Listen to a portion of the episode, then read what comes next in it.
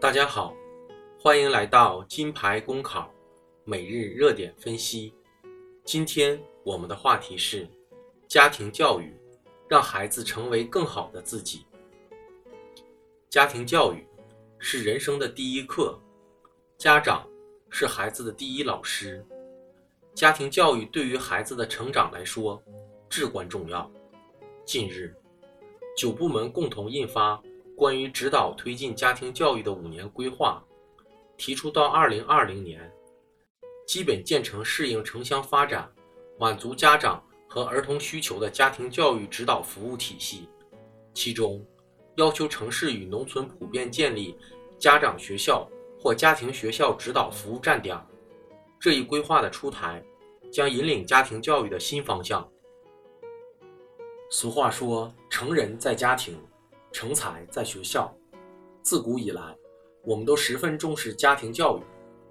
纵观历史，古有被视为垂训子孙以及家庭教育典范的严氏家训；近代有充满父爱的苦心孤诣、呕心沥血的教育片《傅雷家书》；当代则有五花八门、品类繁多的关于家庭教育的理论指导与实践总结。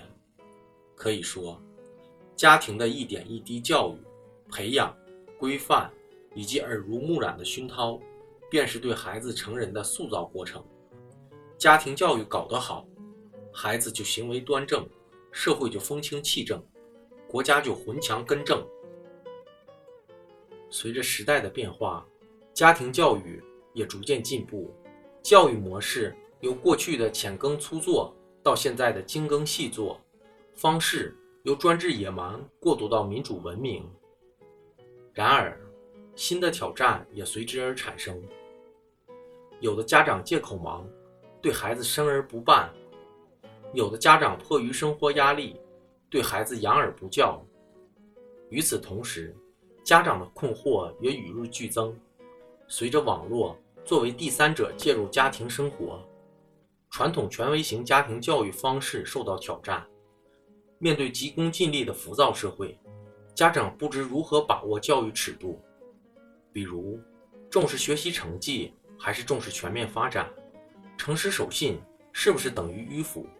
孩子之间发生矛盾，忍让是不是没有出息？竞争激烈还要不要相互协作？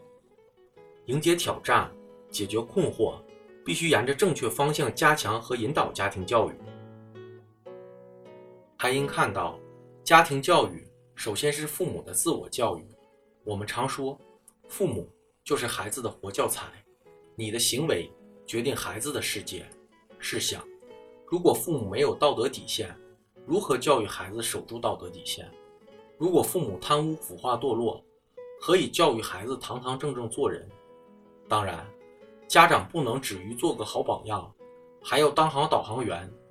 如果我们急于求成，对孩子进行掠夺性的早期开发，他们的童年便黯然失色。如果我们虚荣攀比，以为你好的名义逼迫孩子学这学那，结果往往南辕北辙。从这个意义上讲，教育好家长，才能教育好孩子，父母才是孩子的终身教师。